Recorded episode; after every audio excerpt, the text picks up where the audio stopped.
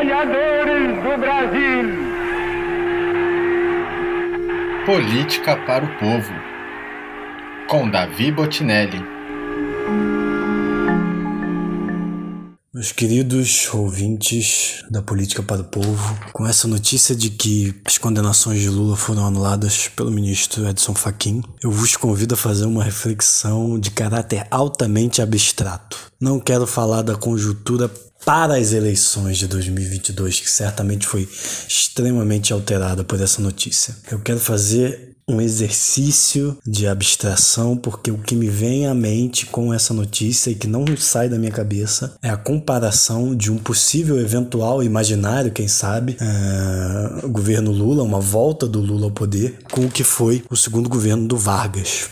Aquele que ele foi eleito de colher, governou de 1951 até o derradeiro agosto de 54 e impediu o golpe militar, pelo menos por 10 anos. Por que, que isso me vem à cabeça? Suponhamos então uma, um futuro hipotético na qual houvesse uma vitória consagradora de Lula nas eleições, uma vitória que o permitisse voltar com um banho de urna ao poder máximo da República Brasileira. Haveriam condições para que ele implementasse a sua famosa política de conciliação de classes? Haveria condições para que o governo Lula fosse como aquele de 2003 a 2010, na qual o Centrão teve uma participação muito grande, Centrão naquela época materializado na figura do PMDB? Eu tenho muita convicção de que não.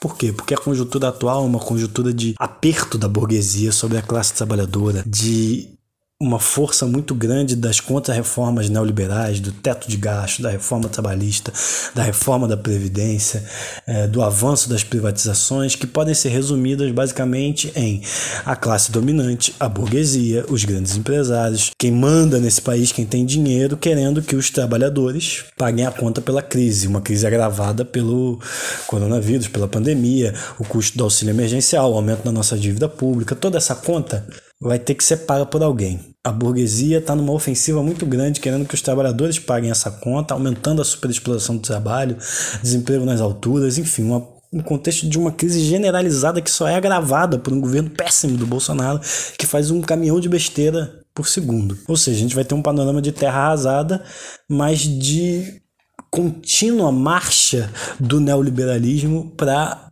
uh, sufocar ainda mais os trabalhadores. Nessa conjuntura, parece ser muito difícil, salvo uma habilidade política fora do normal, mas que talvez as condições nem permitam, uh, para a conciliação de classes. Então, o grande mérito que eu enxergo no Vargas é a capacidade dele, enquanto político, estamos falando apenas como político, sem juízo de valor ideológico ou moral, a capacidade dele de ler a conjuntura. Ele era muito bom em ler a conjuntura e se adaptar à nova conjuntura. Então, se o, a ditadura do Estado Novo tinha perseguido os comunistas, uh, tinha se inclinado à direita, depois ela fez o jogo da Segunda Guerra Mundial e se aliou às forças que combateram o nazismo, o nazifascismo. O Vargas volta ao poder nesse segundo governo lendo a conjuntura e entendendo que a sua base de apoio é os trabalhadores. Volta com uma proposta nacionalista à esquerda. Então, isso faz dele um grande político, um político genial, saber ler a conjuntura. É isso que eu espero de Luiz Inácio Lula da Silva e creio que seja essa a grande questão, assim, para ver se ele é dos líderes imortais, dos grandes caudilhos, dos grandes líderes, ainda mais nessa semana que se marcam né, as perdas de Hugo Chávez e de Luiz Carlos Prestes, que foram embora em 5 de março de 2013 e 7 de março de 1990. Lembrando esses grandes líderes latino-americanos que conseguiram. É, dar sua cara na política brasileira.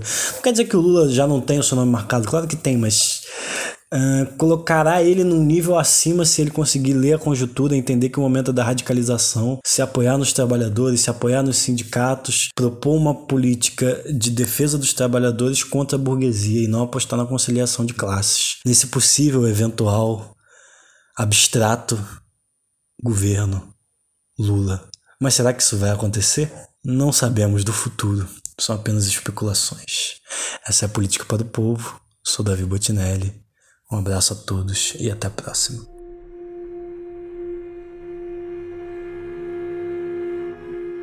Política para o Povo, com Davi Botinelli.